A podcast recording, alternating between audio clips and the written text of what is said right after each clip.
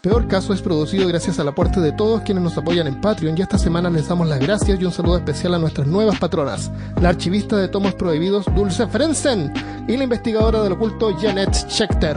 Muchas gracias. Si quieres contribuir, visita patreon.peorcaso.com o entra en patreon.com y búscanos por Peor Caso.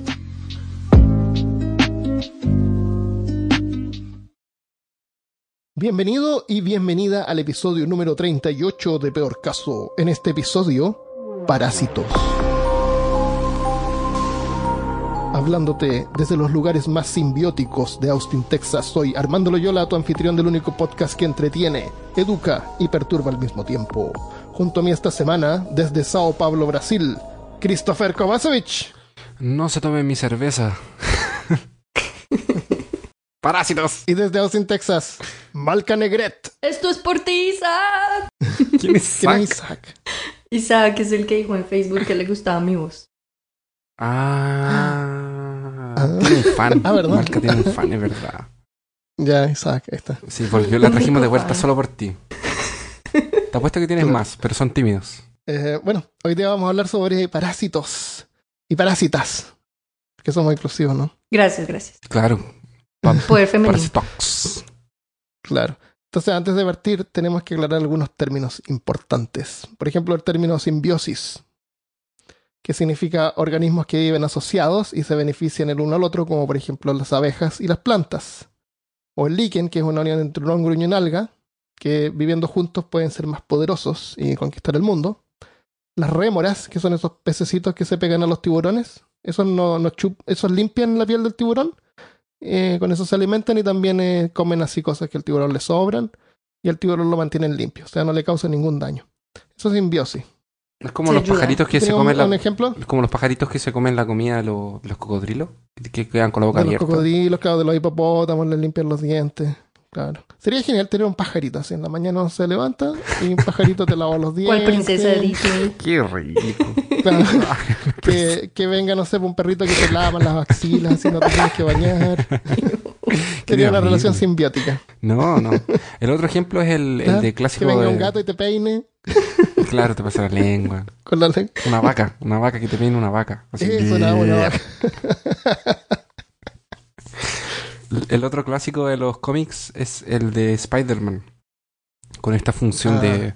Que es el, el simbiote, que se junta a él y tiene el traje negro, eh, que viene del espacio, y después Peter Parker lo suelta y agarra a Eddie Brock, a Eddie Brock, y se transforma en Venom, que es la ¿Y película que va a se benefician ahí o uno está abusando del otro? Eh, los dos se benefician porque el, el simbiote le tiene como conciencia. Es genial la relación entre los dos. Y eh, sí, el simbiote se alimenta como de los nutrientes y le da más poder. Y hay otro simbiote que es el Carnage y no sé. Ahí ya me perdí. Pero Mientras, mientras los dos se benefician es simbiosis. Porque si hay uno de los dos que no se beneficia, eso es parasitismo. Es una relación entre dos organismos en la que uno de ellos se aprovecha del otro, como forma de alimento o alojamiento. Incluso le puede causar daño hasta la muerte. Parecen No siempre, adolescentes. no siempre la muerte, claro, como un adolescente que vive tu- Como un hijo adolescente que no se va nunca. A mí me no suena el novio de más de una de mis amigas. También. Para las amigas de Malca que están escuchando. Uy, Ahí les mandó- amigas les para que no se sientan identificadas. Claro, les mandó el recado, pero directamente desde el pod- con- usando el podcast. Ahora Claro. quedó en internet para siempre. el, ah, el anfitrión es, eh, a veces se le llama huésped, pero en realidad es anfitrión, es el organismo que es parasitado. ¿Qué crees tú, Malca, qué crees tú que es holoparásito o holoparásito con H? Holoparásito. Mm, un holograma. Yo también iba a decir lo mismo. Parásito que era un parásito de mentira. es un parásito también llamado obligatorio. Es un tipo de parásito que no sobrevive sin su anfitrión. Como O los sea, adolescentes. Claro, claro que me voy de la casa, pero ¿a dónde se va a ir? ¿A dónde me voy? Todo uno pensaba así, no me voy a ir de la casa. ¿Y qué va a hacer? Eh, entonces, Espérate, una historia muy buena. No tiene nada que ver, pero mi primo tiene seis años. Yo ya hablé de él varias veces. Y un día estábamos en la, toda la familia reunida y eh, mi familia de Chile estaba aquí en Brasil y estábamos en un, en un asado. Y no me acuerdo que lo empezaba a molestar, empezaba a molestarlo, empezaba a molestarlo. Y de repente se enojó y me dice, y nos dice, nos mira y dice, me voy a Japón. Y sale por la puerta. Nadie me quiere, así que para que sean felices me voy a Japón. Loco, ¿sabes qué? Eh, La reac- o sea, él quería que nosotros nos sintiéramos conmovidos con su acto, obviamente. Claro. Y que le dijéramos, no, no te vayas a Japón, quédate Entonces con nosotros. váyanse, Y sabes que nos empezamos a reír en la cara de él, así como... Se lo dijo a la Pobre. familia equivocada. Le final digo no se para el fue. pasado. Que- preguntado ya, a ver, eh, explica, explica tu plan. Bueno, ¿y cómo te vas ahí? ¿Te llevamos al ¿Cómo- cómo te aeropuerto? vas a ir? Primero vas a llevar un taxi, ¿cómo vas a pagar el taxi? Bueno, lo siento. ¿Sacaste visa? Claro. ¿Sabes japonés? a- Además, Pero ¿de dónde sacó, por loco? Me voy a Japón. O sea, parece ¿A que como Japón? Es lejos, pues, ¿cachai? No Seis como- años. Sí, ah, además, pues, como de a las chinas. Claro, claro, la China. Oh. Ya. Eh, Christopher, ¿cree- ¿qué crees tú que es un parásito facultativo? Un parásito que fue a la universidad. un parásito muy educado. Va, Un va a la docente. Claro, uno que el que pide permiso antes Claro. de parasitar. Como un vampiro así que entra a tu casa. así. Tiene que. Es un, claro, un parásito inglés. Excuse me, sir. Eso. Can I? May I?" Ay, parasit, parasite, chico. Parasite. Ya, es uno que establece una relación con un host si la oportunidad se presenta. Al contrario que el holoparásito no depende del anfitrión para vivir. Y hay un ejemplo acá de unas moscas que se llaman moscas chacales, que son clasificadas también como cleptoparásitos. Estas son unas mosquitas bien pequeñitas, así como la mosca de la fruta, que son como súper chiquititas. Y estas moscas, si ven que hay otro insecto como una araña, por ejemplo, comiéndose un bicho, ellos van y, y comen también. Así son como llenas Ah, son como los parásitos del barzas. mundo insectil. Claro. Tú, Malca, ¿tú Entonces hay sabes qué es bien. Ustedes en Colombia usan la palabra barza. Barça, no. En, en, Es como desvergonzado. Oh, eh, en Chile le decimos barza a los bolseros. Claro, quedó clari- clarito. Los bolseros son los que, por ejemplo, tú los invitas así como... Como que llegan a tu casa, te abren el, el refrigerador, se toman tu cerveza. oh, nosotros les decimos conchudos. Claro, es como, oye, voy a hacer un asado y aparecen igual, ¿cachai? No Y les igual. Y es como, trae- claro, traigan, traigan algo para la reunión y no llevan nada, Eso, a esos son parásitos. Y esos son cleptoparásitos. Son cleptoparas, exactamente. Cleptoparásitos. Cleptoparásitos facultativos si es que son compañeros de la facultad. También. Entonces hay una foto que es bien es chistosa porque está la araña comiéndose una abeja y están todas estas moscas paradas en, en las alas de la, de, la, de la abeja muerta. Y hay unos que están así como, como gordos, así como que ya le chuparon harta, harta, harta sangre a la, a la pobre abeja. Claro. Así que la vamos a poner ahí en peorcaso.com. O no. hermano, eh. Claro. El, eh, bueno, y al final, ectoparásito es un parásito que vive en el exterior o la superficie del anfitrión y un endoparásito uno que vive adentro, como los gusanos que están en, la, en el estómago, en la... ¿Cómo se llama? En, la, en los intestinos. Los que nos acompañan en el episodio de hoy. Los que nos acompañarán seguramente, claro. Entonces, em, vamos a ver algunos ejemplos de todo tipo. Y creo que Christopher tiene el primero. Para todos los que jugaron algún tipo de, eh, de consola como PlayStation o eh, siempre nos enfrentamos a, a juegos donde existían virus o parásitos o algo afectaba al ser humano y los transformaba en otra cosa. Esto está en todos los lugares, en literatura, está en películas, en series, en mangas, en anime. Y uno de estos juegos, eh, este, entonces salió un juego para la PlayStation 3 que fue súper premiado por la trama.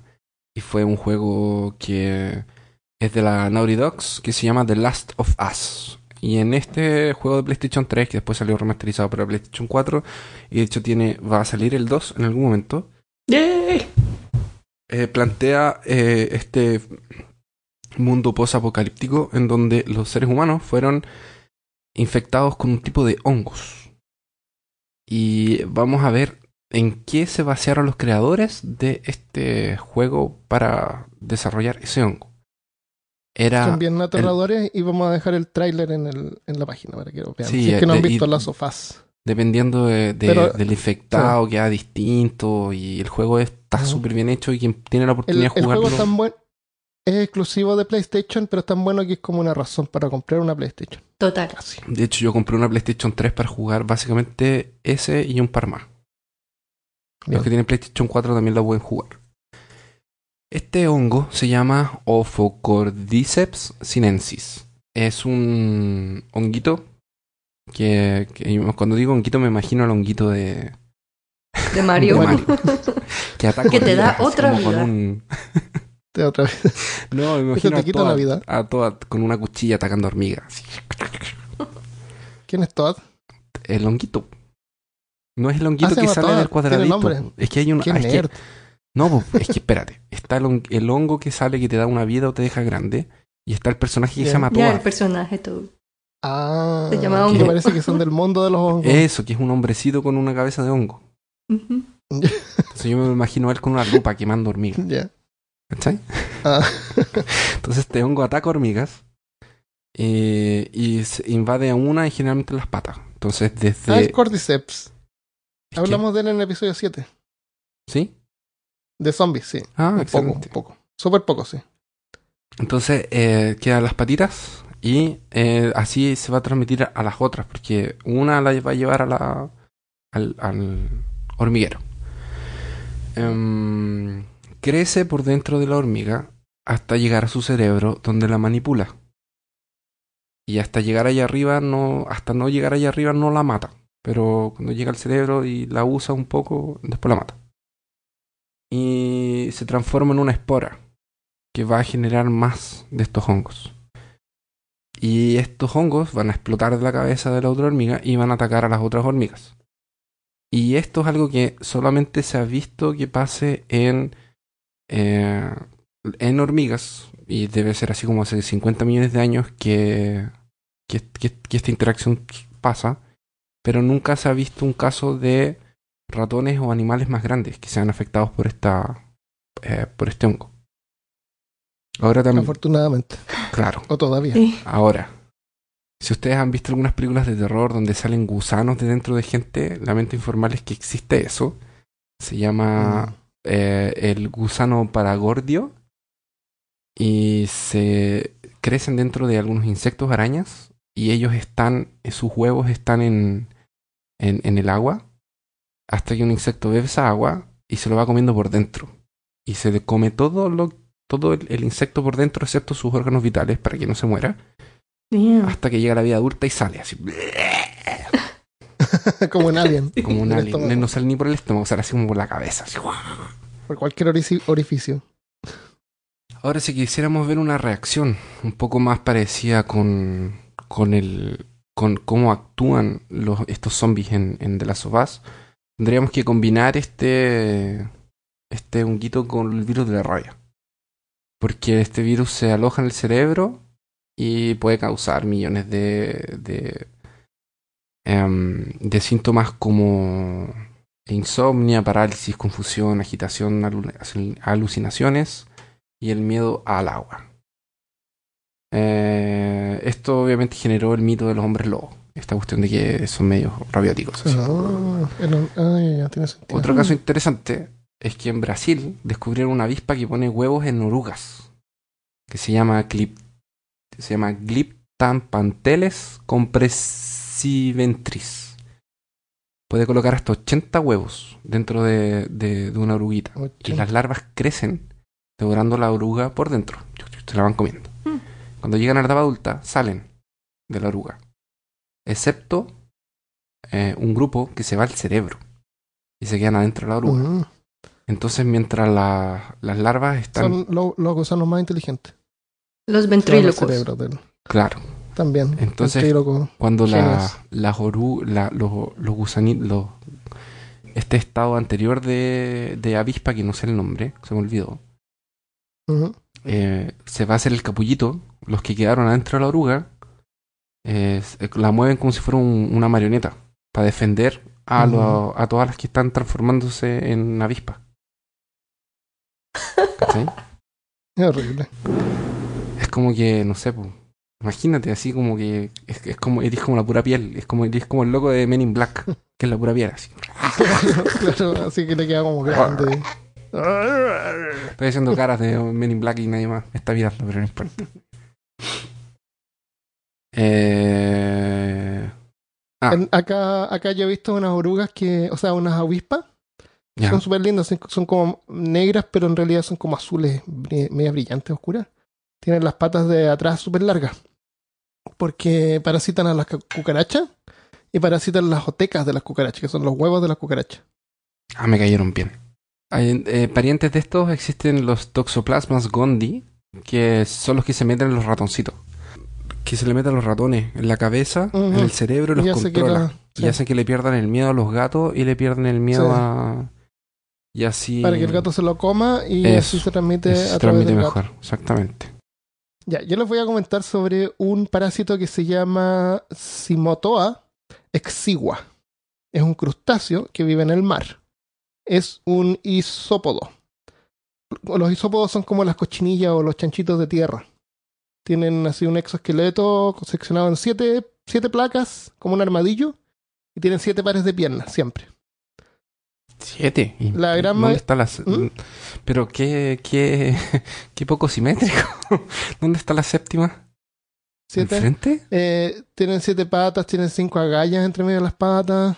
¿Pero cómo? Eh, sí, son What? siete números de la Pero- suerte. Son Jesús, cojos. Jesús no dijo que era el número perfecto. No, tienen siete pares de patas. Ah, Armando. Es todo simétrico en la naturaleza. Yo pensé que eran siete patas y dije, ¿será que le sale una por la cabeza? Así como fuera un unicornio. Tiene que salir una por el medio. Claro, le sale una por el medio. Así. Sí. no, siete pares de piernas. Eh, la gran mayoría de los, de los isópodos son inofensivos. Y algunos se pegan a los peces como rémoras. Imagínate un pez con una cochinilla así pegada en una parte del pez. Tal cual, pasa. Pero esos no son rémoras, esos sí se alimentan del pez. Pero la Simotoa exigua es diferente. Y van a ver que tiene un paladar más exquisito. Y un ciclo de vida ella extraño y espantoso. Ella la diferente. Es la diferente. Ella la diferentosa. Única y original. Claro, la única. Simotoa. Típico, típico Simotoa. Típico. Los juveniles primero se adhieren a las agallas de un pez y son todos machos. Parten todos siendo machos. De ahí van madurando y algunos se convierten en hembras. Yo pensé que se convirtieron en adultos. Se maduran. Cuando se convierten en adultos se convierten en hembras. Ahí. Y algunos se aparean. Entonces cu- cuando se aparean, una hembra preñada eh, que miden entre como un centímetro y medio a tres centímetros, o casi como hasta una pulgada más o menos, se traslada desde las branquias del pez hasta su boca y se afirma en su lengua. La lengua de los peces no es como la lengua de nosotros. En realidad es como más como un pliegue en la, en la mandíbula, que le ayuda a sostener el alimento cuando lo captura. No está tratando de arrancarse. No, la Simotoa exigua comienza a alimentarse de la sangre de la lengua, hasta que finalmente la lengua se atrofia por completo. Y el, y el isópodo toma el lugar de la lengua en la boca del pez, uniéndose al piso del- de la boca y se convierte como en la lengua del pez. Y ahí vive por un tiempo, Oh. incluso dejando que el pez lo use como lengua. En vez de tener una- imagínate que tiene una lengua pero con ojitos. Oh. Sí. Qué tierno. ¿No había escuchado este? Es como un alien. ¿Cachai? Así como Es que como un abre alien, la boca y sale otra boquita. Así. Sí, así tal Sí. cual. Pero, pero tiene ojitos también. Ah, qué tierno. Y los ojitos son importantes porque tiene que mirar. Para que le voy a ayudar bien al pez. Lo que pasa es que eh, hay que aclarar algo porque seguramente varios que están escuchando habían escuchado a este parásito, lo habían visto y, había, y sabían que ahí vivía por el resto de su vida, pero no es así. El parásito no se alimenta de la lengua hasta que la, la consume, pero de ahí ya no sigue alimentándose del pez. Eh, cuando la lengua queda atrofiada, el hisópodo, el hisópodo la reemplaza y no se alimenta de ninguna manera. Se queda ahí viviendo hasta que creen, hasta que vean que el pez se una a otros peces como en una escuela. O se vaya a variar o hayan otros peces alrededor. Ah. En ese momento, el- la hembra, porque es una hembra siempre la que está en la lengua, eh, libera las crías. No sé si son formas de, de huevos o son crías pequeñas, ya como medias crecidas. Cosa que tengan la oportunidad de agarrarse a otros peces. Y ahí, y en esa vez, la hembra se deja caer al fondo marino porque no puede nadar, o deja que el pez se la coma. Y esa es la última, la última cena del pez porque el pez ya no es capaz de alimentarse sin. Ah, ¿por qué no, Dios? Y el pez muere. Ese es el ciclo de vida de, de Cimatoa exigua. Ah, tengo un chiste. Me van a Te pegar por comento el chiste. Sí. 1.1.3, el chiste. Sí, un salmón. Sí. Un salmón entra a un bar y ve a una salmona. Y se acerca, pero cuando se acerca se da cuenta que no es una salmona, es un jurel tipo salmón. Así que se aleja. Y el jurel la llama. Oye, pero guapo, ven aquí, invítame una copa. Y el salmón la, lo ignora. Y el jurel le dice, pero ¿por qué no hablas? ¿Te comió la lengua el hisópodo? Y el, sal- el salmón sale del bar llorando. Qué horrible. Yo le quiero pedir disculpas a toda la Triste. gente que no está Es escuchando. es como lo opuesto a un chiste, es un, no es un chiste, es un triste. Es un triste. Es un triste. Triste. Es un chiste. Triste. Qué terrible, Ah, hermano. no Te termina. hace Ya, sentir pero- pena en vez de... Claro, nos hace sentir pena y angustia en vez de. Hace pensar en la vida. Ya, entonces si mató a Axigua, eh, se come la lengua. ¿Te gustaría que se comieran tu lengua? Yo creo que, te- que si te come la lengua no es, no es tan terrible, ¿o no? O sea, ¿qué es peor que te coma la lengua? ¿Cierto, Malca? Les presento al castrator Barnacles, Siempre hay uno conocido peor. como el Siempre peor. percebe castrador de crustáceos, o su nombre científico, Taculina. Que me corte la lengua. Culina. que me corte la lengua y se me ponga un bichito ahí en vez de, de lengua. Un chanchito. Am, comenzaré porque, por decirles que los percebes son unos engendros que nosotros conocemos porque se pegan a los lados de los barcos o los muelles.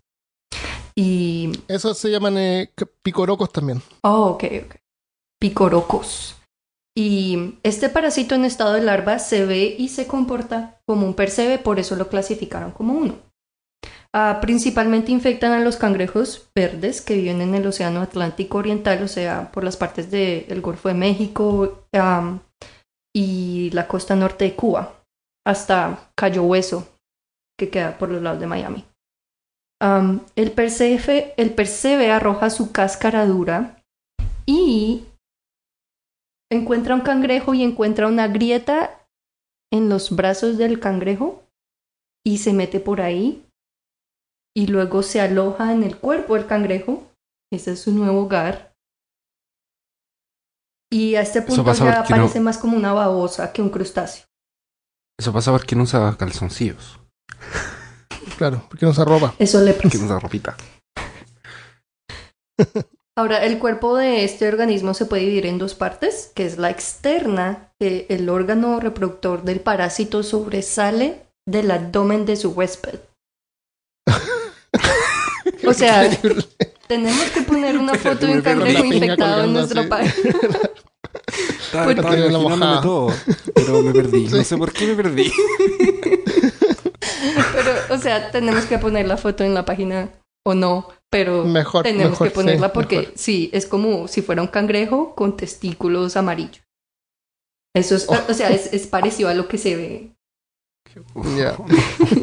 La otra parte del cuerpo Espérate, de este Pero, parásito. pero el parásito entonces está dentro. Sí, el El, parásito el vive parásito está adentro. dentro, pero deja su, deja su, su, sus huevos afuera. Sí,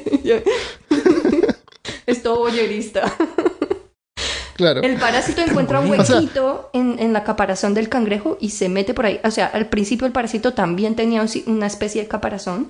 Cuando encuentra el huequito, entonces empieza a salir de su caparazón y a vivir adentro del cangrejo. y van a ver lo que encontré. Esa es la parte de afuera, es muy No, no chistosa, lo voy a pero la parte de dentro. Definitivamente no lo voy a ver. dentro del No visiten peorcaso.com. La parte Entonces, interna no en- del parásito vive dentro del cuerpo y está compuesta de unas redes en forma de raíces que se envuelven alrededor de los órganos del huésped. O sea, no solamente vive adentro, pero empieza a crecer bracitos que empiezan a agarrar los órganos del huésped y la mayoría de Mm. estos bracitos están en los órganos vitales para succionar nutrientes. Entonces empieza a vivir de los nutrientes del cangrejo. Y otra parte, otra parte menor de los bracitos se van a la parte del sistema nervioso central. Por lo cual este parásito adquiere la habilidad de controlar o manipular al cangrejo como él quiera. Mm, Caramba. qué horrible. O sea, Ahora, que le una vez que- los huevos al pobre, lo controlan. Una vez que Saculina establece su hogar, se alimenta de los nutrientes y convierte en sí el cangrejo en un vehículo que le va a servir para reproducirse. Como un exoesqueleto. Como, como un mecha. Sí. Claro, súper buen ejemplo. Gracias Armando. Ahora en adelante los megas van a tener otro significado para mí. Estoy viendo a Rick Hunter con los huevos para afuera del, del, del- de Robotech, Sí. del Baritech. Gracias Armando. Casi por completo adentro. A ver, Oye, qué horrible. O sea, no es suficiente na- nacer cangrejo. Más encima te, para- se parasitan. sí, y leí que. Gracias Dios. más o, Gracias menos, Dios. más o menos el 50% de esta especie de cangrejos puede estar infectada. Una vez que se desarrolla, parece más como una yema de huevo suave y pulsante. Y el Uy, qué suave. Y hace que el cangrejo Pulsante. pierda su habilidad, porque los cangrejos cuando van creciendo van mudando el caparazón para ir haciendo uno más Ajá. grande. Entonces el parásito hace que el cangrejo pierda esa, esa habilidad para que pues no lo expulse. Mm. ¿Y qué estaba esperando? Si después de que le cortó los huevos, que, que el cangrejo le dijera, ya no importa, quédate ahí nomás. No los iba a usar, no te preocupes. Claro. Ahora, si el cangrejo es hembra, pues Saculina lo que hace es que libera todos sus huevos y lo obliga o lo manipula a que cuide los millones de larvas de Percebe como si fueran sus propios huevitos. Y si el cangrejo es macho, interfiere con su balance hormonal, lo vuelve infértil y no solo le hace eso, sino que lo hace actuar como si fuera una hembra. Hace que crezca el abdomen más grande para que pueda tener huevos como si fuera una hembra. Le encoge las gónadas y ya no puede desarrollar sus garras combativas. Y ya se, haya sido originalmente hembra o macho, termina siendo hembra Termina y siendo termina hembra. liberando los huevos del parásito al mar con el mismo comportamiento como las hembras liberan sus propios huevos. Que es que los Yo- sueltan y luego con las, con las garritas, ah, ¿cómo es que se llaman los claws? Las tenazas. Luego con las tenazas ah, revuelven el agua para que se dispersen y puedan infectar a otros. Pero ahí está bajo el Mm. control del parásito. Sí, pero No, yo- eso es lo yo mismo pensé que solamente haría si no atacaban- estuviera infectado. Yo pensé que solamente atacaban machos, porque la- lo que yo había leído era de, de ese parásito era que efectivamente, bueno, Marca dijo que le atrofiaban las gónadas. Lo que yo leí era que le cortaban el aparato reproductor masculino entero. No sé si Oh, tienen, no sé cómo es el de los crustáceos. Ya, yo leí que como entraba el sistema nervioso bien central, complicado. le desbalanceaba las hormonas Sí, y eso lo que hacía era yo- que lo eh. neutralizaba. qué heavy, qué interesante. No tenía idea. Ya, y este, una- el es parásito verdad. vive dentro del cangrejo hasta que ya se muere, que es más o menos uno a dos años. Wow. y Después me imagino, me imagino que después el cangrejo se muere, ¿o ¿no? Ya, se mueren ambos. Cuando el cangrejo muere, muere, Su parásito. Qué terrible. muere el parásito. Muy triste. Por ahí veo a más de uno con saculina. De pareja. Uy, uy, la marca está hoy día está, pero on fire, loco. Mandándole Bueno, bueno, si el, si el Mandándole cangrejo no se identifica con su sexo y pensaba en cambiar de sexo, esta es una solución. O si alguien quiere cambiar de sexo, puede absorber este, un parásito. este parásito y hace todo gratis. No, pero marca quiere decir que es una fémina que le atrofia las gónadas a un hombre y lo manipula hasta que se muere. Oh. Esa es la relación que ella hay. No, ¿cómo va a estar yo pensando eso? Estáis loco. No, eso no película. Hoy día la marca está, Oye, pero. Claro, le van a llegar correos a la marca así, oye, ¿y ¿vienen pastillas o en qué forma vienen? ¿Crema? ¿Se, me- ¿Se puede mezclar con café? Y marca así, sí, lo estoy No vendiendo. olviden de No, sus pero quiero aclarar que esto no solamente Claro. son mujeres, también he visto hombres así. Sí, Ah. sí, sí. Manipulación ahí para los dos lados. Ya. Terrible. Otro parásito que es parásito, lo damos por hecho, no nos importa mucho, a veces sí nos importa mucho. El mosquito. Un no parásito sabía que era un parásito. Parásito porque te chupa la sangre. Se beneficia de ti y no te da nada a cambio. Te deja una picazón. Más que te gusta rascarte. Eh, existen más de 3.000 especies de mosquitos en todo el mundo que viven, incluyendo en el desierto. En, en otras partes de Latinoamérica también les llaman zancudos. En América, los más comunes son el Aedes, que es uno negrito con bandas blancas en las piernas y el abdomen. También se llama mosquito tigre el Anopheles, que es medio naranjo, un poco más grande, y el Culex, que es el mosquito común, que es el amarillito más chico. El... Hay uno que de repente se ven en la primavera, que es como un mosquito gigantesco que uno ve dentro de las casas. Esos no son mosquitos. Son más como parecidos a las moscas y no pican, ni chupan sangre, ni hacen nada. Así que se pueden sacar con cuidado y tirarlos para afuera Ah, totalmente inofensivo. El mosquito absorbe sangre para formar eh, sus huevos. No, no se alimenta de la sangre. La sangre la necesita para poder hacer los huevos. Y cada puesta consiste en unos quin- 50 200 huevos, según la Caramba. especie. Y cuando te chupa la sangre, puede absorber hasta tres veces su peso. Qué escaleta. Pone los huevos, Escaleta, por eso cuando la. a veces matas un, un mosquito, así como en el brazo te queda con sangre. Porque Ah, la te sangre te la había mancha, robado. sí. O, sí, po, o en la pared de repente uno mata y hay que limpiar el tiro si no queda manchado con sangre. Sí. eh, pone los huevos en la superficie del agua, eh, los pone juntos. Eh, hay hay especies que los ponen así como hartos, como una balsa, y otros los pone como dos pegados para, para ayudar a que queden flotando. Y pueden poner huevos hasta cada tres días. Algunos necesitan picar, sacar sangre por cada puesta. El resto del tiempo se alimentan de, de néctar. Y los, bueno, los machos los vamos a ver después. Generalmente eclosionan los huevos en 24 a 48 horas y el huevo puede sobrevivir el invierno, incluso sin agua. Y se reactivan cuando se moja o la temperatura sube después de- del, invierno. La larva vive bajo el agua. eh, la, la larva vive bajo el agua, pero sale a la superficie para respirar. Y las larvas mudan su piel cuatro veces antes de hacerse adultas eh, haciéndose más grandes después de cada muda, porque los insectos tienen eh, este exoesqueleto, no tienen esqueleto adentro, sino que tienen su esqueleto afuera. Entonces la única forma de que ellos puedan crecer en tamaño es eh, botando el esqueleto y, y- saliendo de adentro con un esqueleto nuevo, que al principio es como bien blando, entonces eh, como esponjoso, así como que se expanden y después el, el esqueleto se pone duro. Eso lo, ellos lo hacen en cuatro veces. La mayoría de las larvas tienen unos tubos de sifón para poder respirar, que les sale como del- de la parte de atrás y se cuelgan boca abajo de la superficie del agua. O sea, respiran por el trasero. Qué lindo. Claro. Yo conozco gente Permanecen- que también respira por el trasero. Respiran por el trasero, sí. Algunos hablan con el trasero. También. Dicen cosas como y, y cosas así. Puta armando. Pero permanecen en el agua unos 10 días y luego se convierten en pupa. La pupa es cuando vemos, por ejemplo, una polilla o una mariposa que se convierte en pupa, así como que en una. Como, ¿Cómo se llama ese Pokémon que es como una pupa? El Pokémon más inútil. Eh, cuando se hacen eh, No. No sé. No, mentira, no es Kabuto. Mm, Es el que se hacía. Que H Bueno, le este decía Pokémon como- que el único poder es endurecerse. Eso. Endurece. Endurece. dice endurece, eso es lo, lo- lo único que hace.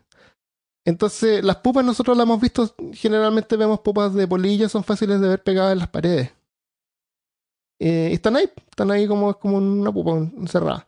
La, la diferencia que tiene el mosquito es que la pupa, aunque es como la protección del insecto adentro, igual se mueve, detecta la luz y tiene una cola. Se puede así como cambiar de lugar.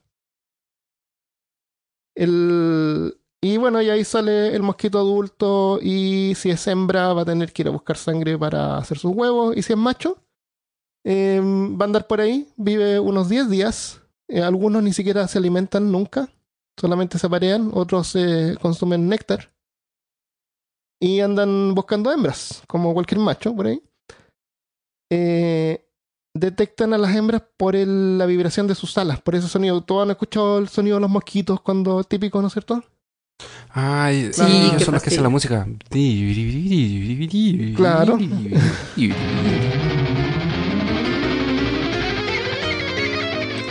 Entonces, cuando escucha a la hembra, él cambia la, la- Las hembras baten las alas, los mosquitos baten las alas como 500 veces por minuto. Entonces, cuando detecta a la hembra, el macho cambia la frecuencia de su aleteo para emular el de la hembra y así llama su atención. Tienen que quedar como sincronizados. Eh, los mosquitos se pueden aparear en el aire en solo 15 segundos. Y a veces los machos mueren después de su apareamiento. 15 segundos. No. Las hembras pueden vivir 6 a 8 semanas y algunas hibernan y pueden vivir hasta 6 meses. Detectan los humanos por el dióxido de carbono que exhalamos y también por la temperatura, porque sus ojos ven en infrarrojo. O sea, son como unos depredadores. Que no ven en, intra- en infravioleta, en ultravioleta, como No, dijo son ven en- eh, claro, en infrarrojo. Son como unos depredadores que ven en infrarrojo.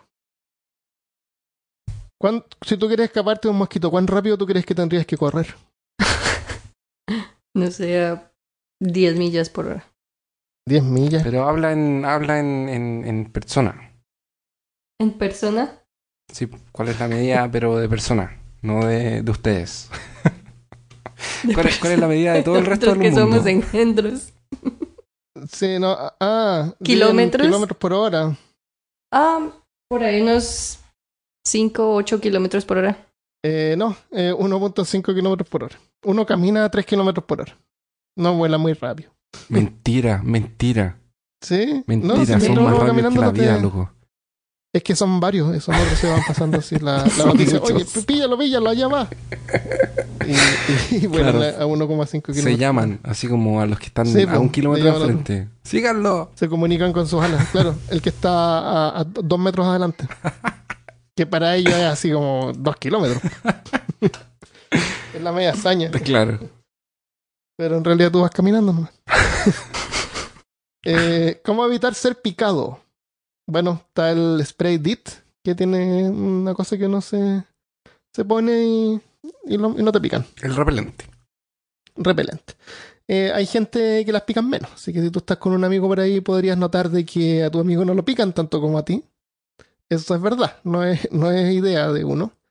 Hay gente que expele como olores que, que los mosquitos prefieren o no prefieren. Eso está en estudio todavía. Es como la gente que se tira hartos peos. Claro, Los mosquitos a la lo- siguen a lo mejor, a lo mejor a lo mejor le gusta o a lo mejor no le gusta. Depende del mosquito. Ah, si le gusta el, es el un olor- sistema de defensa. Ah, bueno, el mosquito. claro, ahora los entiendo. A los perros, por ejemplo, les encantan todos esos olores, son asquerosos los perros. Entonces, claro, depende del mosquito. Eh, hay gente que pone estas trampas que matan insectos así como con electricidad. Esas no son buenas porque matan. Los mosquitos son, no son tantos entre todos los animales que esas trampas matan. Esas trampas matan un montón de insectos que son beneficiosos. Así que mejor usar DIT. eh, un spray es barato, uno lo esparce en la piel y, listo. Em, ¿Qué pasa si ya te picaron? ¿Cómo hacer de que te deje de, picar? Esa, eh, lo que causa la picazón es la inflamación del área, que es causada por el sistema inmunológico de uno. Y es como una, una respuesta eh, alérgica. Entonces, mentol, eh, mentolatum o tiger balm o cualquier cosa así puede funcionar como, como puede hacer que te deje de picar porque tienen propiedades antiinflamatorias. Y, si uno seriamente quiere que te deje de picar, lo mejor es ponerse una crema con corticoides, que tiene, que es como un antihistamínico. O si uno no es alérgico, no ponerse nada, total, se demora cinco minutos y ya te deja de picar. Si no son tan terribles. A mí me picaron más que la vida cuando estábamos en tu casa, Armando. Sabéis que nunca me habían atacado tanto. Me A lo sentí mejor casi. fue así un, un olor nuevo, así, oh, mira. Me sentí total y completamente abusado por los mosquitos en-. Texas. Oye, no fue bacán. ¿no? De hecho, me está picando la pierna ahora, ahora que me estoy acordando. ¿Te parece así? Tiene El- flashbacks. Qué terrible. Sé que no podríamos hacer, no podíamos hacer nada. De repente estábamos en, en- con Armando, en- era como, ni siquiera era como, porque eh, la hora favorita para estos tipos salir a picarte es como a las 9 de la noche, cuando está saliendo, cuando el sol se está ocultando o algo así. Claro, nosotros cuando ya salíamos como- Sí. Antes del almuerzo, po, temprano, así como Sí, tomando café. Que habían como- tantos que igual habían algunos en la mitad del día. Claro, pues, eran como los diurnos, eran como los nocturnos diurnos, eran como al revés. O sea, a lo los que son están, están evolucionando. Claro. Entonces salíamos muertos de sueño con Armando, así como tomando café, y era como, ya, vamos a tirar la pelota a la Lilith, para que de- deje hinchar un rato. y, Y, sabéis que no podíamos estar cinco minutos y llegaban 500 millones de... Sí, y, Y una vez cometimos el error. con el... ¿Ah? Cuando cometimos el error de salir a pasear a los perros, y Armando me dijo como, no, yo te voy a dar una vuelta así como en un lugar bacán. Ya, dije yo, vamos. Empezamos a andar, andar, andar, andar, andar, y Armando como andaba con, con su... eh, en, en su en su modalidad pies descalzos, y yo andaba de zapatillas, de repente me dice, oye, hay que cruzar por aquí, y cruzó por un riachuelo. Por un Y claro, como Armando estaba en su modalidad de pies descalzos, no hay ningún problema, no tenía que sacarse zapatos, ni calcetines, Ah, no nada. me tuve que detener.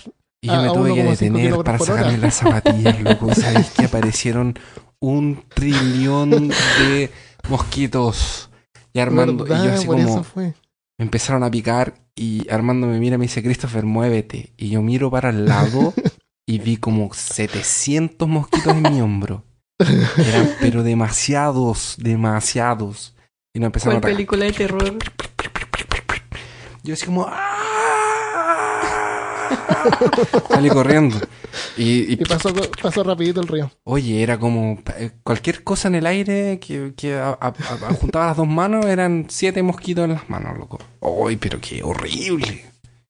Bueno, los mosquitos te pican, es una inconveniencia. Generalmente no, más que eso no pasa nada. Eh, pero hay veces en que los mosquitos sí acarrean enfermedades. El anófeles, que es este negrito con, con rayas blancas, eh, puede, puede, puede causar malaria.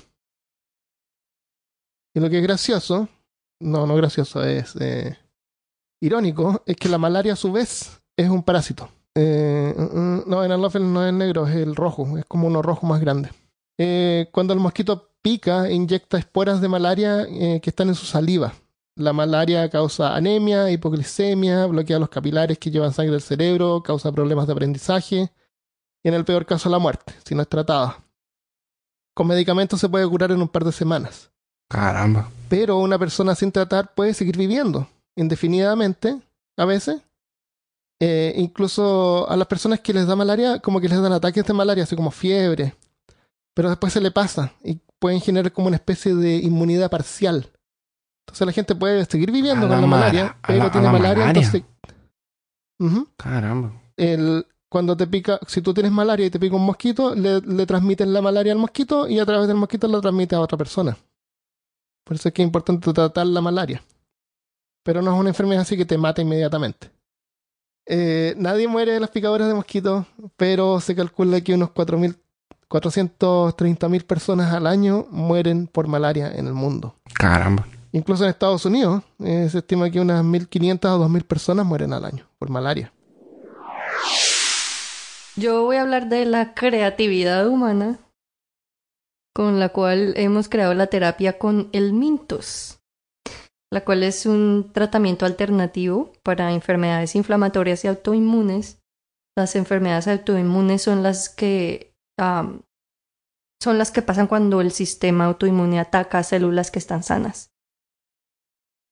Am, estas son enfer- ejemplos de enfermedades inflamatorias son la enfermedad de Crohn, esclerosis, asma, ah, colitis ulcerosa, que son simplemente pues enfermedades inflamatorias de el tracto gastrointestinal, sistema nervioso, vías respiratorias y colon respectivamente. Ujú. Ah, esta terapia consiste en inocular o infectar a un paciente con parásitos tipo el mito, y estos parásitos son gusanos de cuerpo largo y blando. Se origina porque existe una hipótesis que se llama la hipótesis de la higiene que postula que dice la presencia de agentes infecciosos en los seres humanos tienen efectos inmunomoduladores. O sea, que el hecho de que tú tengas parásitos en tu cuerpo en este momento está ayudando a regular tu sistema autoinmune. Y ellos se basan en decir de que como en países desarrollados existe menos infección de parásitos y la cantidad de, la cantidad de enfermedades autoinmunes o inflamatorias es mayor, es por eso. Porque en mm. países subdesarrollados con mayor, con mayor cantidad de infección o exposure, ¿cómo se dice exposure? Exposición. Exposición, eso, eh. perdón. Eh, con mayor exposición a parásitos y a enfermedades, hay menos de este tipo de enfermedades, entonces de ahí es que ellos se basan para decir eso. Interesante. Em, en sí es una terapia que está apenas siendo investigada, no está científicamente comprobada y no es aprobada por las principales agencias del medicamento. Esto es, como lo dije anteriormente, simplemente medicina alternativa, por lo mm, que existen... Cuidado entonces. Sí, bastante. Eh, si alguien va a hacer esto, tiene que saber que va a su propio riesgo y que esto no es algo que está completamente comprobado. Ah, por lo que existen muchas variabilidades que aún no han sido estudiadas. La condición del paciente varía el resultado, ah, la enfermedad que se esté tratando y además de que no todos los tipos de mintos son autorreguladores y de hecho algunos de estos parásitos causan las enfermedades que se está buscando tratar al infectar al paciente. Pero te me estás diciendo que están usando parásitos para... Sí. La terapia es que tú te, te dejas infectar con parásitos que puede que cause la misma enfermedad que te estás tratando de quitar o que según ellos puede que te ayude a balancear el sistema autoinmune. Así como que yo me voy a poner una, lombriga en el estómago voluntariamente. Sí, sí, más o menos porque este tipo de parásitos precisamente son como gusanos. A lo mejor para bajar de peso. Ah, claro. Ay, si han oído eso, la gente que se toma ese gusano para, para bajar de peso y luego muere. Qué fuerte eso. ¿Cómo? Porque ese gusano se te pega en la en el intestino eh, delgado, parece, y es, esa es la parte del intestino donde absorben los nutrientes tu cuerpo. Entonces estos gusanos eh, casi cubren la pared del, intestino y chupan todos los, nutrientes. Y a ti no te dejan con muchos nutrientes, entonces eh, bajas de peso. Pero, Pero te enfermas también y te mueres. Y después crece un dinosaurio dentro de tu estómago. No, cuando mueren salen por tu cacuca. Qué terrible. Lo último que leí sobre esta terapia es que algunos estudios realizados han mostrado resultados positivos de remisión del paciente de 60 a 100%, o sea que su enfermedad either se ha disminuido o ha estado dormant, como ha estado que, no se pone peor y los efectos secundarios de este tratamiento, ah, o sí los hay, pero son mucho más leves que las drogas que se están usando para tratar a los pacientes y por eso es que quieren seguir investigando. Caramba. Interesante. Qué terrible. Se nos ocurren muchas cosas a los humanos. ¿Y qué puede ser peor que eso, Christopher? ¿Qué les parece si les digo yo la historia del más grande y más antiguo parásito que existe en el ser humano? Que de hecho por eso lo estamos guardando para el final. Es una historia real. Pasa todos los días. De hecho, tú que nos estás escuchando, en este minuto puedes tener ese parásito en tu, en tu, en tu cuerpo y no lo sabes. Y es tan antiguo que incluso hay leyendas y mitos y teorías de cómo todo esto comenzó. Cómo fue el comienzo de todo esto. ¿Saben los facehuggers de, de Alien? que son estos bichitos que salen de los huevos y te abrazan y ya, los... Te meten un tubo por la boca y te ponen un huevo. Exactamente, los xenomorfos, que son los aliens, eh, la forma que sale del cuerpo humano se llama xenomorfo o xenomorfo o xenomorfo. Eh, y los facehuggers son estas manitos que salen, te saltan, te saltan a la cara y te colocan un huevo dentro, básicamente. Y después se mueren. Entonces, imagínense que ustedes fueron atacados por uno de estos facehuggers y, y- y dejó un parásito dentro del cuerpo. Nuestro sistema inmune está preparando, está preparado para, para hacer como para, para detectar cada parte de nuestro cuerpo y sabe perfectamente cuando hay algo que no es nuestro. Por eso que, por ejemplo, trasplantes de órganos necesitan de medicamentos. Incluso cuando viene de alguien que es con del mismo tipo de sangre, que es compatible. Este parásito es tan especializado y sabe tan bien lo que está haciendo que si que usa eh, la misma técnica de un virus para hackear nuestro sistema inmune y que no lo detecte.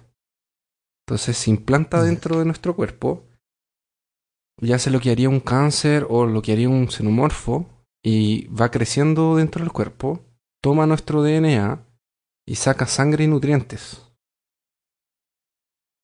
Y esto hace.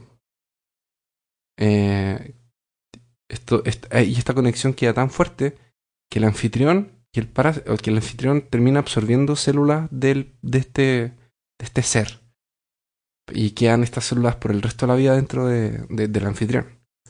Ah, Eh, y, y de hecho hay células de este ser hasta en el, en el cerebro.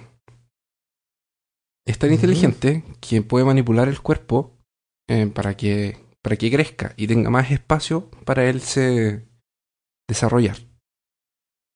Modifica el cuerpo del, del, del huésped para que crezca, para que libere hormonas y produzca azúcares o glucosa, lo que puede causar diabetes y muertes, tanto como del, de, del, de este ser, como de quien lo está recibiendo. Este proceso es de casi 7000 horas. Y siempre que es un- Siete mil y horas. siempre cuando se extiende es una mujer. Y ella va a Casi el sentir, tiempo que llevo jugando a Skyrim. claro. Y va a sentir cansancio, dolores, dificultad de controlar algunas funciones fisiológicas, problemas a los riñones, acumulación de líquido, Y muchas veces cambio de comportamiento, porque obviamente está afectando todo su nivel, todo su sistema hormonal. Después, eh, a través de la acción de algunos músculos, es expulsado, pero ahí no se termina la simbiosis de este parásito. Sino que necesita, 10. sino que va a continuar absorbiendo nutrientes de su huésped, de su hospedera madre. Y así es como nosotros llegamos al mundo, gente. es un niño. La, la marca tuvo un parásito. ¿Y qué, cómo está tu parásito? De... Todavía está absorbiendo recursos. Yo la verdad lo coloqué Sí, porque todavía. encontré que era... Porque es, es el, el organismo de, de, de la mujer que actúa como si fuera un cuerpo extraño. Interesante, podemos ver al nacimiento como un como si fuera un parásito. Sí. Bueno, pero, no, pero en realidad es, un- Mm. no, no, es, es una broma, no es, no es, no es que creamos Ojo, que los niños sí. son parásitos. Sí, sí, obvio, obvio. Y eso es lo que tenemos hoy. Me parece, ¿no? M- Malca, di algo, por favor, estamos incómodos.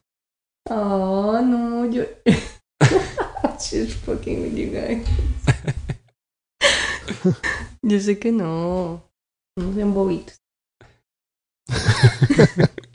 Yo creo, no, no, no, yo sé lo que pasa. Es que la marca todavía está siendo controlada. Oh.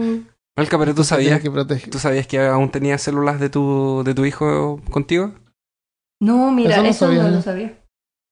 Eso, eso es verdad. ¿Pero te sentiste así o no? ¿Cómo fue el... el, el, el- ¿Cómo con, fue? con toda honestidad, lo que dijiste, eh, tiene, tienes toda la razón. Yo nunca he sentido un cambio en mi comportamiento como el que sentí después de como el cóctel hormonal que se armó en el embarazo.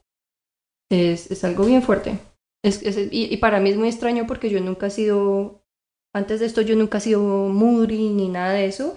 Y imagínate tú desde tu cuerpo ver cómo te estás comportando y, y ver como que, como like, ¿qué estás haciendo? Pero no poder hacer nada porque es químicamente tu cuerpo está descontrolado. Eso es algo, es muy loco. Fue una experiencia, es, es una experiencia muy bonita, pero es bien fuerte también. Por eso es que si una mujer no está preparada como psicológicamente y no solamente con esta idea romántica del embarazo, sino como en verdad los cambios físicos y químicos a los que el cuerpo se va a someter, tú ves muchas mujeres que se embarazan y se salen de control y, y por eso hay tanta como por decirlo así, publicidad de que la mujer embarazada está loca o fuera de control, es porque eh, en verdad eso es algo bien fuerte que le va a pasar y, si no está preparada y si está pensando en huevonadas, pues la va a coger y le va a dar tres vueltas. Caramba. Así es. bueno, estamos. ya. Saludos. Eh, wuch, wuch, wuch. Saludos, wuch, wuch, wuch. Entonces, esos son los parásitos eh, que tenemos hoy. Hay muchos más. Comentamos algunos en el episodio número 7 de zombies. Sí. Eh, generalmente parásitos que zombifican. Así que les vamos a dar la gracia a algunas. Nos llegan hartos mensajes, les damos la gracia a todos los mensajes que nos llegan, los leemos todos. Vamos a, a leerles algunos hoy día. Eh, Melissa Rusek nos mandó un mensaje por email a peorcaso.gmail.com. Dice, hola chicos, tengo poco de escucharlos y honestamente estoy complacida con el enriquecimiento intelectual y los comentarios cómicos y sarcásticos que avientan. Eh, tengo un tema que quizás no sea espeluznante, pero que me gustaría escuchar no solo su investigación, también sus puntos de vista al respecto, ya que al ser tan imparciales, puedo hacer mis propias conjeturas de acorde a ellos. Eso me gusta, me gusta esa idea de que nosotros damos la información, pero no nos, no nos casamos con nada. Yo creo que es porque eh, tenemos... Eh, de hecho, cuando, cuando mandó el email yo pensé en esto, de que uh, cada uno de nosotros piensa, piensa distinto, pero al mismo tiempo eh, lo que hace el podcast rico es que tenemos algunas áreas que, que somos más expertos o que nos llama más el interés y eso nos ayuda a aportar así como de todo. Claro, y nos respetamos, aunque la, no concordemos en todas las ideas. Sí, una exposición de ideas, no es... Eh, entonces, la, el tema que ella propone es monogamía. Dice, ojalá mi mail no se pierda entre todos. Gracias por su podcast. Acá en Monterrey ya somos varios escuchándolos. Saludos. Saludos, Melissa. Gracias por tu mensaje. Gracias por tu Un mensaje. tema bien interesante. Tal vez lo, lo vamos a poner en la lista de ideas. Órale, ya. Tal vez, tal vez lo, no escuchemos no como no- en el de... ¿Mm? Tal vez le hagamos caso como fue el del experimento Filadelfia o tal vez puede no. ser. De, de más. ¿O no? Eh, no dice si nos escucha mientras trabaja. Eso me preocupa. ¿Será que ya no trabaja? Vamos a darle un saludo a Juliana Nampa. Dice, desde Lima les envío un gran saludo. Yo también los escucho mientras trabajo. Ajá. ahí, ahí está bien, ya. Me quedo tranquilo. claro, pensaste que casi estábamos eh, rompiendo No nuestro propio paradigma. Claro. Dice, los descubrí en Spotify y quedé enganchado con ustedes. Sigan adelante y éxitos. Saludos para Julián. Gracias, Julián. Yo le quiero mandar un saludo a mi papá porque siempre reclama que no le mando saludos y a, a diferencia de mi mamá, Saludos, mi papá, papá sí me escucha. Saludos. El, mi papá tiene una página de Facebook que se llama ¿Qué hacemos hoy? Eh, que es em, panoramas en Santiago de Chile y se van a empezar a expandir a otras regiones. Entonces, si tú vives en Santiago, vas a estar en Santiago de Chile y no sabes qué hacer, siempre están colocando panoramas o cosas que hacer gratis, la mayoría o muy baratas, o cosas de las municipalidades. Entonces, la iniciativa de ellos es promocionar estas cosas que, que las municipalidades o que son eventos gratuitos y que la gente generalmente no sabe. Es como, oye, estaba este concierto, no sabía, estos gallos iban a tocar aquí, no sabía. Y no solo de música, sino de, culturales o de educación o exhibiciones de museos. Entonces, si vas a estar en Santiago de Chile, puedes mandar un... eh, puedes entrar ahí y... Y eso, y ¿Cómo un se llama la página? se llama ¿Qué hacemos hoy? Eso. Y también me voy a aprovechar, me voy a colgar. Y eh, Rodrigo Kovacevic, que es un primo de mi papá, que es eh, técnicamente un primo mío, él es músico y también lanzó un disco que se llama em, Pan y Circo, que lo, produ- lo produjo aquí en Brasil y que lo lanzó. Entonces, si le quieren dar una escuchada, búsquenlo ahí. Y, y eso. ¿Dónde, está el- ¿Dónde se puede escuchar? Eh, Lo voy a colocar en la página de Peor Caso en el Facebook. Voy a colocar el video que, que lanzó. Oye, y mandémosle un saludo a, a Jessica Reina, que también nos escribió. Nos mandó un mensaje que dice así. eh, los adoro, he escuchado todos sus podcasts. Los saludos desde Reynosa, Tama, Tamaulipas, México. Y también nos escuchas del trabajo. ¿Cómo corresponde? Claro, como corresponde. La única forma de escuchar peor caso un lunes. Y nos dice que Claro. en el capítulo eh, 26, sobre la leyenda que relata Christian, dice que no se recuerda el nombre del chico colombiano, pero es Christian. Yo soy Christopher. Que, ah, La gente nos confunde, pero la somos... aclaración. Claro. Eh, sobre el Popol Vuh, el hombre de madera no tiene corazón, sentimientos. El diluvio no arrasó por completo con ellos y la segunda generación se refugió en la selva y actualmente se les puede ver y los identificamos como Saraguato. Como mono Saraguato. Eso. Ahí está. Yo sí, yo le respondí y le dije, eso les pasa por no tener seguro. sí, aquí leí la Ya ven, respuesta. ya ven. Muchas gracias. Y eso. Bueno, si quieren saber más, vayan a peorcaso.com. Tenemos 37 episodios más. Y si nos quieren apoyar, pueden ir a patreon.peorcaso.com y nos pueden apoyar con dinero porque gastamos dinero para producir el podcast también. Sí, eh, Así que muchas gracias por escuchar. Y eso sería todo por- de mi lado. ¿Quieres agregar algo más? Ah, eso, ah, sí. Yo lo único que quiero agregar de nuevo es em, el- toda la información que saqué hoy es de una página en YouTube que se llama Nerdología, y que es de el Átila, que ya hablé una historia de él en otro podcast que no que era de las leyendas urbanas, parece. Sí, de las leyendas urbanas. Entonces, si saben portugués y les interesa este tipo de, de asuntos, pueden entrar a, a esa página de YouTube. ¿Y Malca? Yo voy a darle a Armando el link del estudio sobre la terapia de la que hablé hoy para que lo pongamos en el website. No, No, y me interesa para mí también. no. ¿sí? Armando, no es, no, entiendan, eso no es pescaditos comiéndose la, tu piel Quiero- de los deditos, no es eso, no es eso. Oh, sí, y si alguien quiere hacerle una caricatura a Christopher basada en el estudio, cualquier clase de arte asco? visual que le pueda poner una imagen en la mente sobre lo que Christopher discutimos. revisando. Gracias, Malca. De nada. Yo lo pongo en una taza. Para que no digas que no te quiero. Claro. Bueno, lo dejamos hasta acá entonces y nos vemos el próximo lunes. Chao. Adiós. Chao.